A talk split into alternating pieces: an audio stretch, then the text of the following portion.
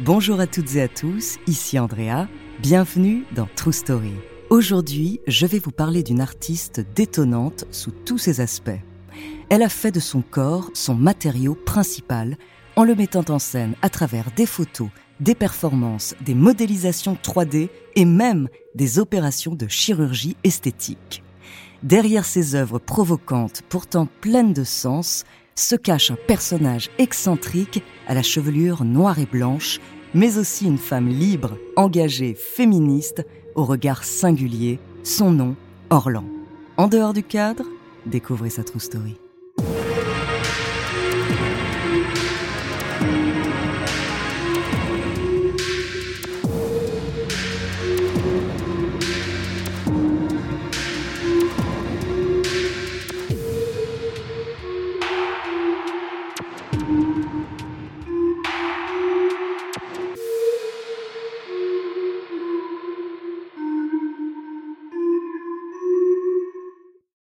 Avant de commencer à vous raconter cette histoire extraordinaire, laissez-moi vous présenter notre partenaire.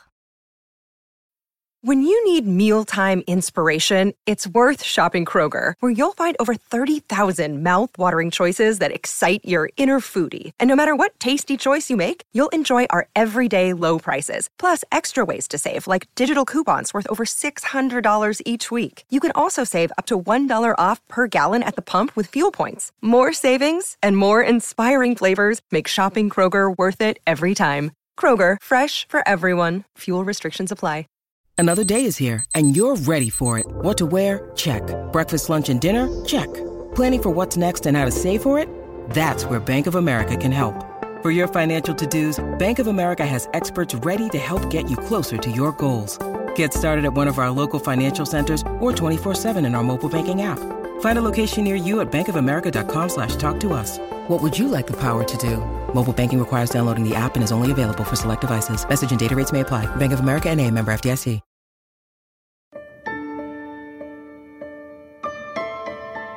Je suis Orlan, entre autres, et dans la mesure du possible. Et mon nom s'écrit chaque lettre en majuscule parce que je ne veux pas qu'on me fasse rentrer dans les rangs, je ne veux pas qu'on me fasse rentrer dans la ligne.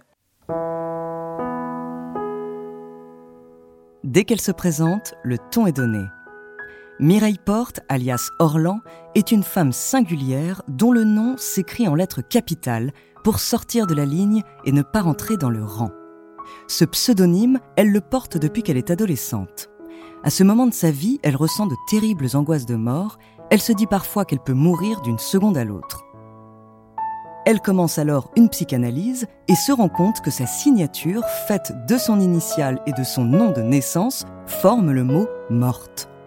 Elle décide donc de ne garder que l'or, L OR de son nom, et de lui ajouter L l'an.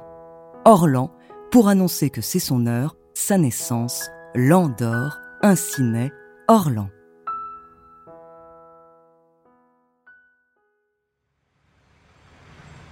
Mais avant d'être cette adolescente fragile, puis cette artiste pleine d'autodétermination, Orlan a été une petite fille comme les autres.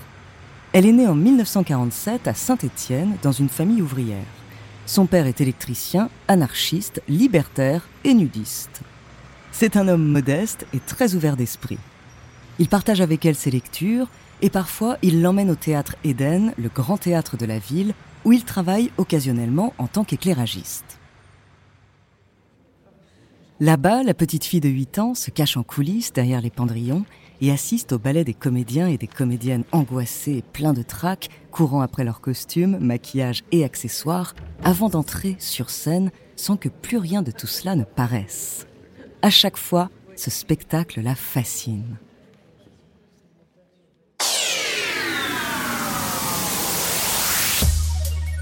Cette passion naissante pour l'art et la création va grandir et quelques années plus tard, elle l'amène à l'école des beaux-arts. Mais l'expérience va tourner court. Très vite, elle s'ennuie. La petite fille sage est devenue une ado rebelle. Dans les rues de Saint-Étienne, elle se prend pour la Nina Hagen du coin, s'habillant et se maquillant de manière extravagante. Et elle veut faire de sa vie quelque chose d'extraordinaire. Elle veut s'affranchir des codes, sortir du cadre. Sortir du cadre. Trois mots qui vont s'imposer comme la devise de toute son œuvre.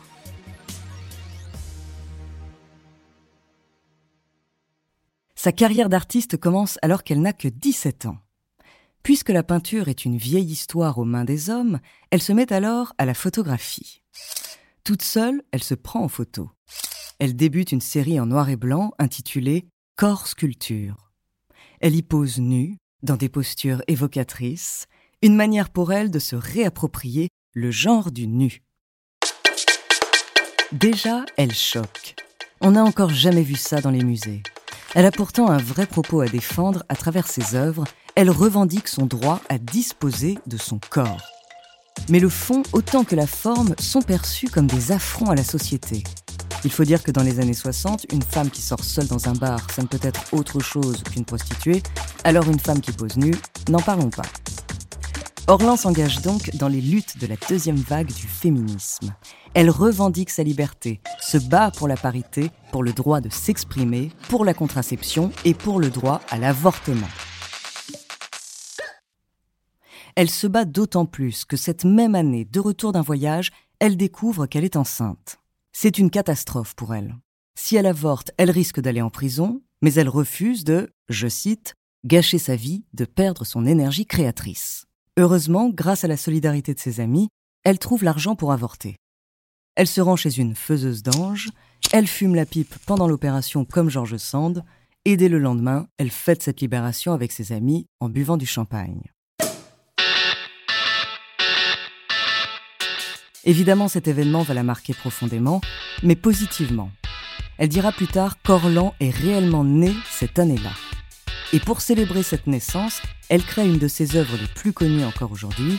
Orlan accouche d'elle-même, même M apostrophe A-I-M-E, une photo où elle accouche sereinement d'un corps adulte androgyne. Du côté des critiques, même si elle se fait un nom, on lui reproche d'être narcissique, exhibitionniste, à la limite du vulgaire. Bien plus qu'à d'autres artistes masculins pour la plupart, qui pourtant se mettent autant à nu physiquement et émotionnellement. Elle est incomprise, mais tout cela démontre bien ce qu'elle va exprimer tout au long de sa carrière. Le corps est au centre de pressions religieuses, culturelles, politiques, et elle compte bien les mettre en lumière et les faire exploser. Elle continue donc de dérouler le fil de son œuvre en s'attaquant notamment aux traditions et à la sexualité. Par exemple, lorsque sa mère lui fait comprendre avec insistance qu'elle est en âge de se marier, Orlan va exprimer son désaccord d'une manière plutôt originale. À cette époque, on offre aux jeunes filles un trousseau de draps en guise de dot. Avec cette parure, l'artiste va réaliser la performance Plaisir brodé. Face au public, elle tisse, avec un fil noir épais, les contours des taches de sperme laissées par ses amants sur les tissus.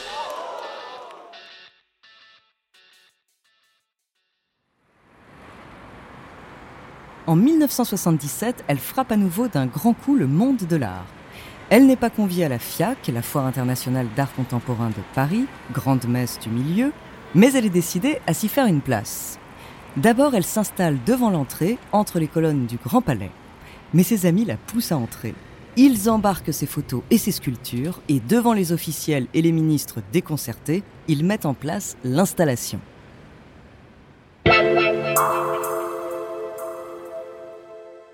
Sa performance s'intitule Le baiser de l'artiste. Sur un piédestal, à ses côtés, on peut voir une photo grandeur nature d'elle-même en Sainte Orlan, une Madone dont on voit un sein et qui porte un enfant. L'artiste, elle, en chair et en os, pose derrière une photo de son buste nu, trouée d'une fente comme celle d'un distributeur. Et pour 5 francs à l'époque, le spectateur peut soit acheter un cierge, soit obtenir un vrai baiser de l'artiste.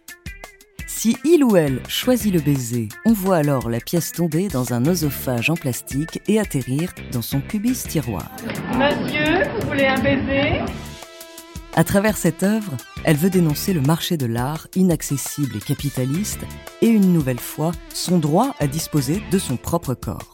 Sa performance fait beaucoup de bruit, elle est partout dans la presse, mais ce coup médiatique va être lourd de conséquences.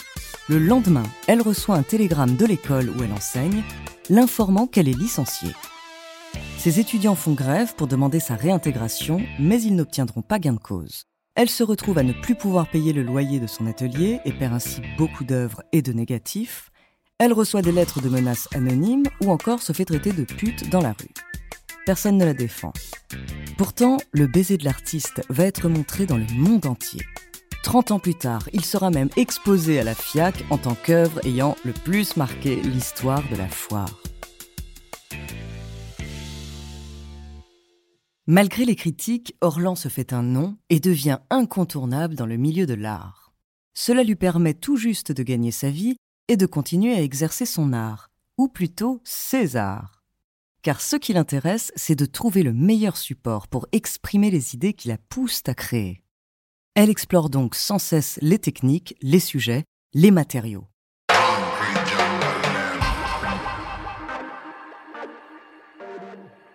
Dans les années 90, après la photo et la sculpture, elle veut aller encore plus loin dans la mise en scène de son corps.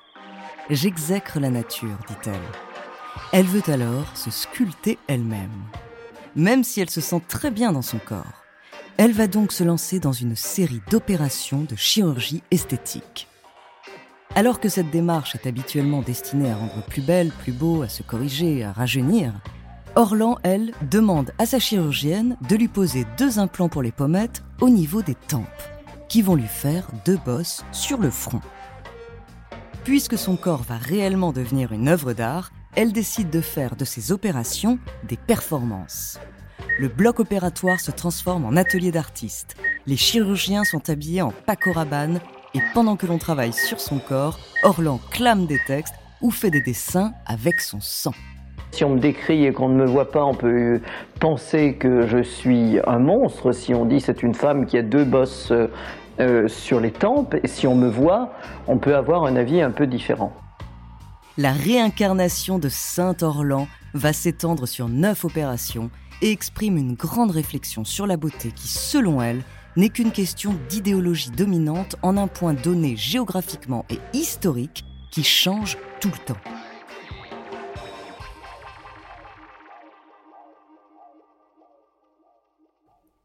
Mais vous vous en doutez, cette œuvre médiatique et pionnière va bien sûr elle aussi provoquer de vives polémiques. Orlan est un monstre, on ne comprend pas pourquoi elle fait ça, elle passe pour une caricature de l'artiste contemporaine, l'art est censé être beau, elle va trop loin.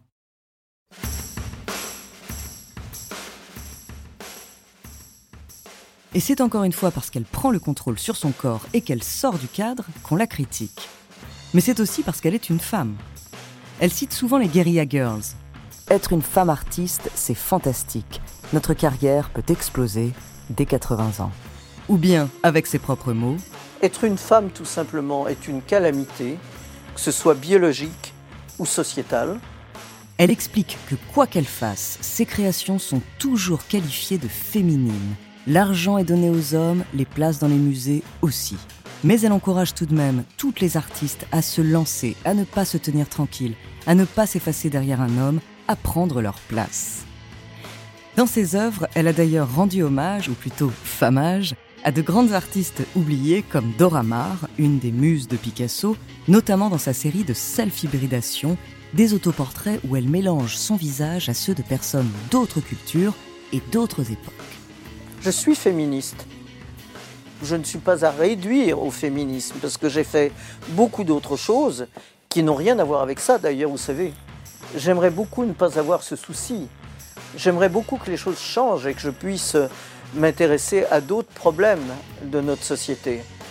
Donc il faut que les choses changent. Et j'essaye de changer le monde.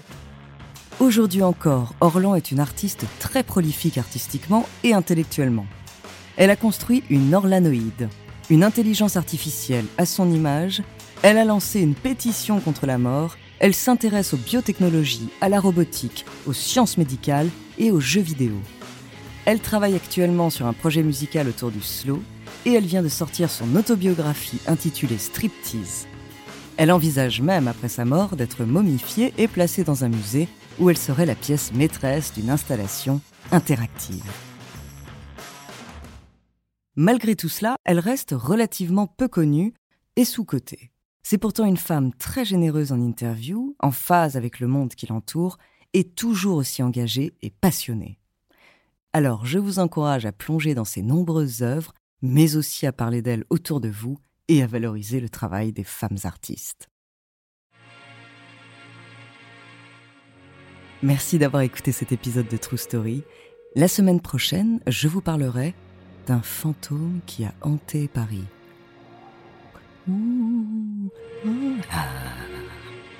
En attendant, n'hésitez pas à nous faire part d'histoires que vous aimeriez entendre sur votre plateforme d'écoute préférée ou alors via la page Instagram ou Twitter de Bababam. Nous nous ferons un plaisir de les découvrir.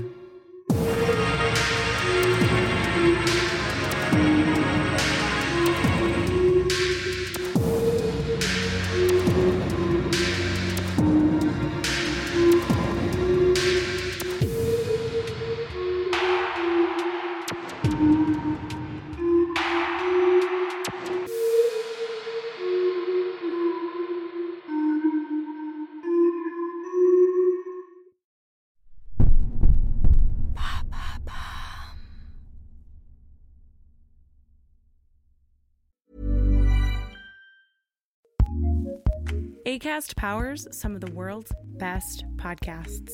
Here's a show we recommend. Once upon a time, a knight in shining armor slew a dragon while a princess was locked in a tower waiting. Cool story, bro, but let us take it from here. Girl Tales is a kids' podcast of feminist stories for a new generation. Girls go on adventures, take risks, and become their own heroes. We've got new stories every Monday. Find Girl Tales wherever you get your podcasts and join the fairy tale revolution today.